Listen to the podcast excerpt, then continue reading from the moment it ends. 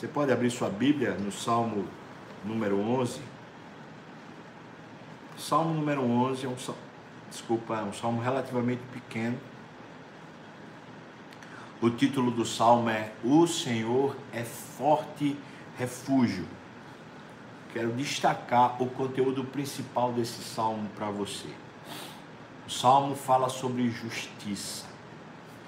É o conteúdo.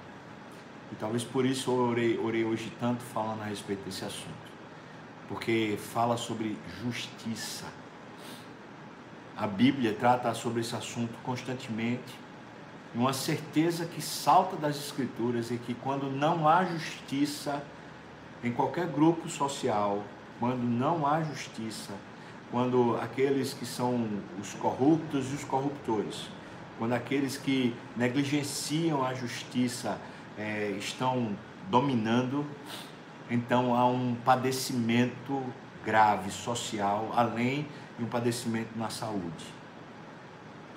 Então a gente lê esse salmo com o coração pequeno, porque a justiça não é só a justiça que vem de fora, ou seja, dos poderosos governantes, mas a justiça que nós podemos exercer.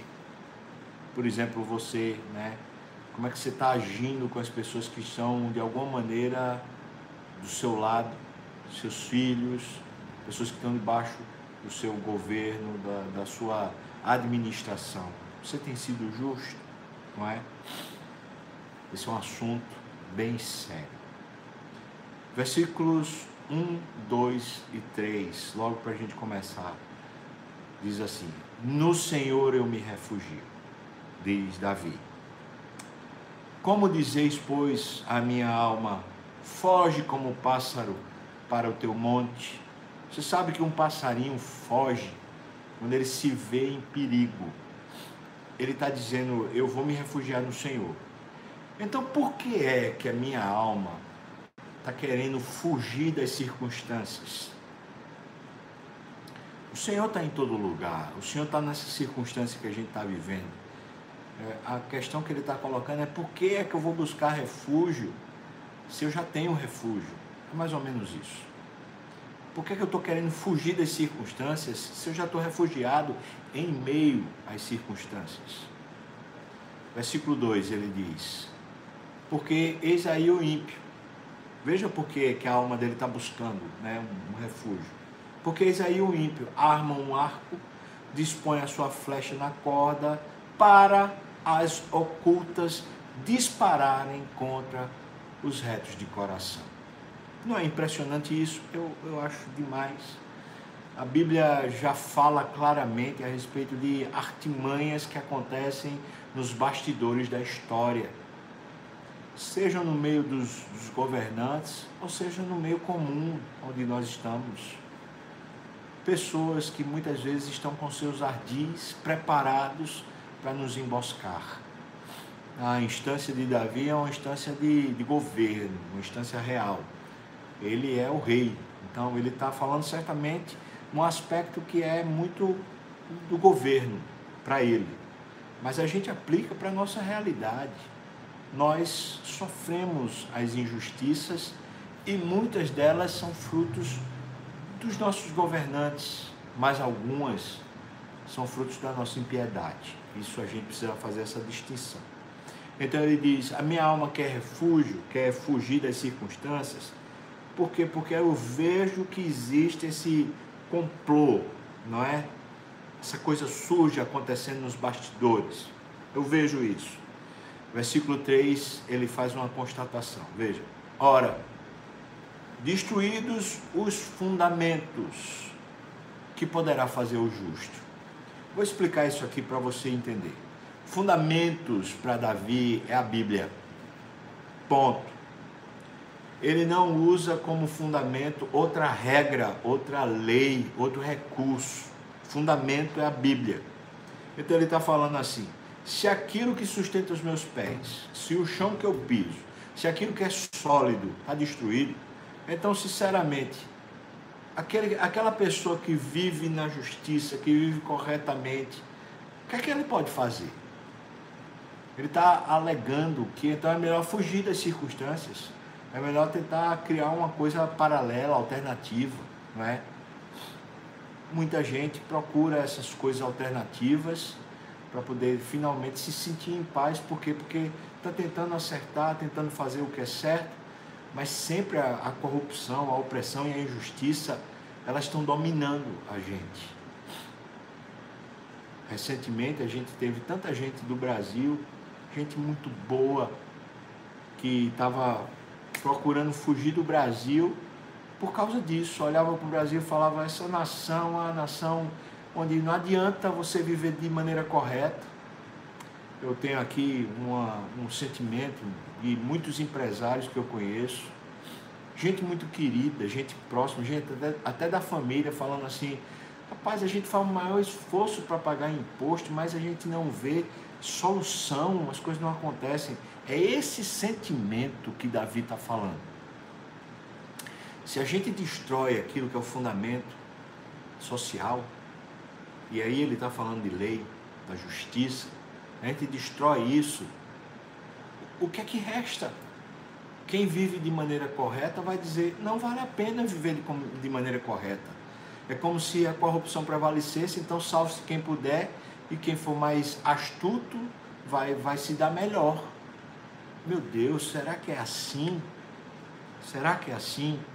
Veja o que ele diz no versículo 4, porque sempre quando essas, essas crises estão tomando conta da nossa mente, sempre quando a gente está pensando que não tem jeito, não tem solução, e a gente está se sentindo oprimido, e a gente quer fugir, a gente precisa lembrar a quem a gente pertence e que o nosso fundamento não é um fundamento baseado nas circunstâncias.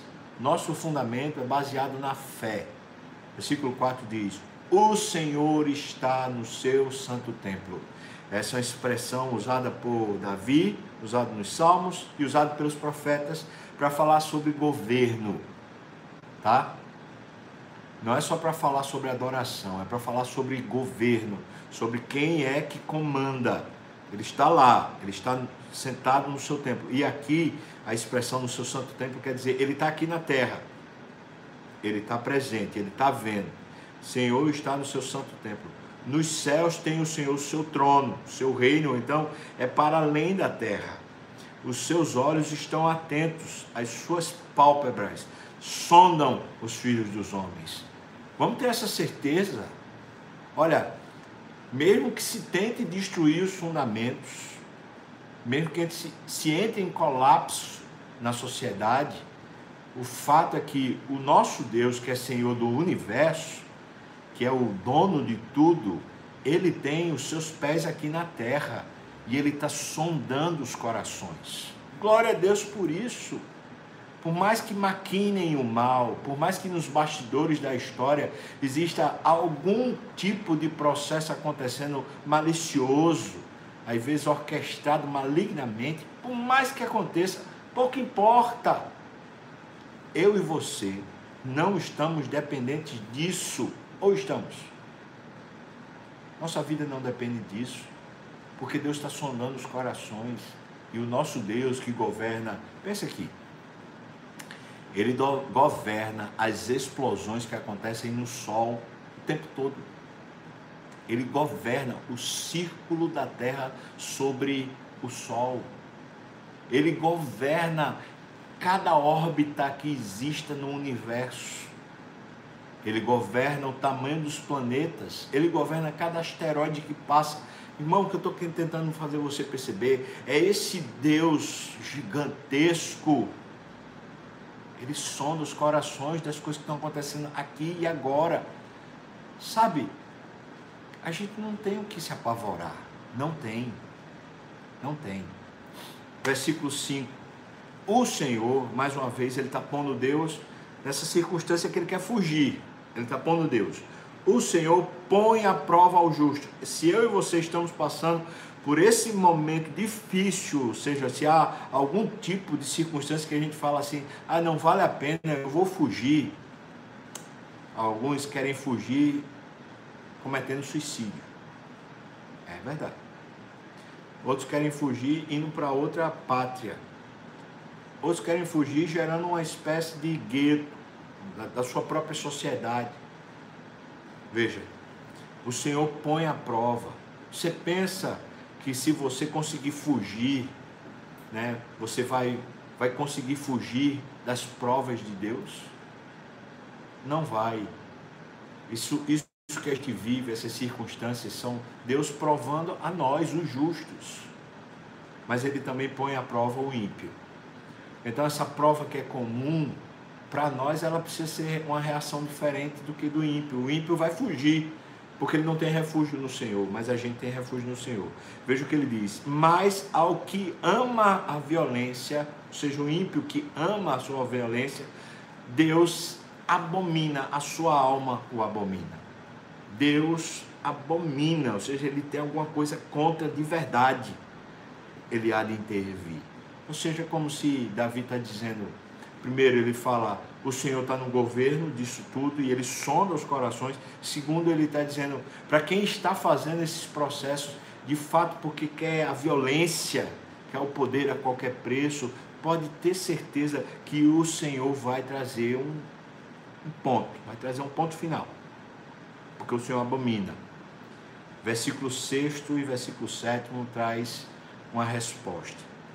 O Senhor fará chover sobre os perversos, esse a quem ele abomina, brasas de fogo e enxofre e vento abrasador será parte do seu cálice. Não ficarão impunes. Aleluia! Não ficarão impunes. Essa linguagem que é descrita aqui é a linguagem do inferno.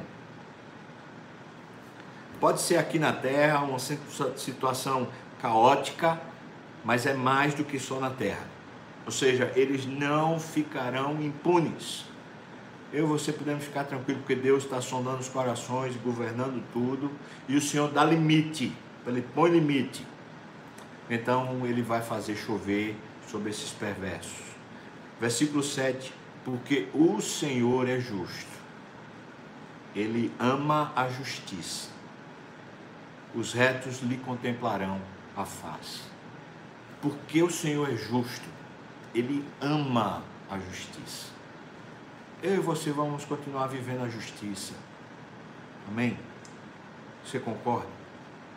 Vamos continuar sem ter medo.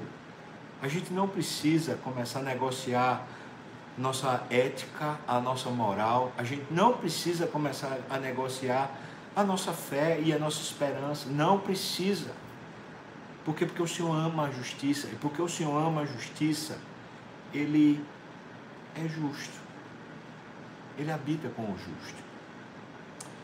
Os retos lhe contemplarão a face, ou seja, enquanto que o perverso, esse que ama a violência, ele vai ser condenado ao inferno, o justo que vive a justiça porque ama a Deus, não porque as circunstâncias lhe sejam favoráveis, mas vive a justiça porque ama a Deus, esses certamente estarão face a face com Deus vivo.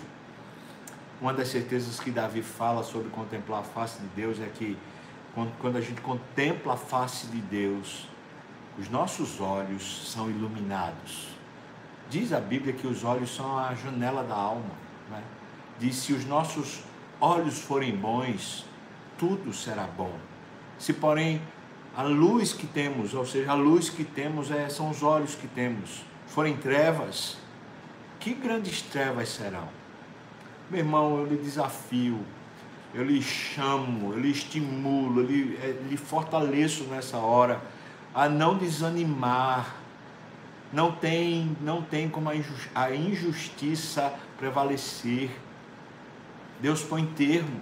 O Senhor continua no trono. E o Senhor é a favor daqueles que amam a justiça.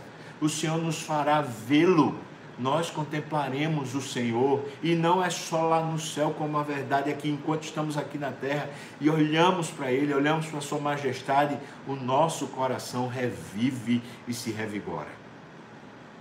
Deus abençoe você, lhe fortaleça no Senhor. Vamos orar, colocar diante do Senhor esse momento mais uma vez.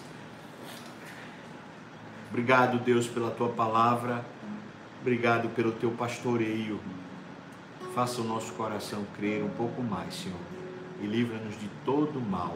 Em nome de Jesus. Amém. Vamos cantar, irmãos.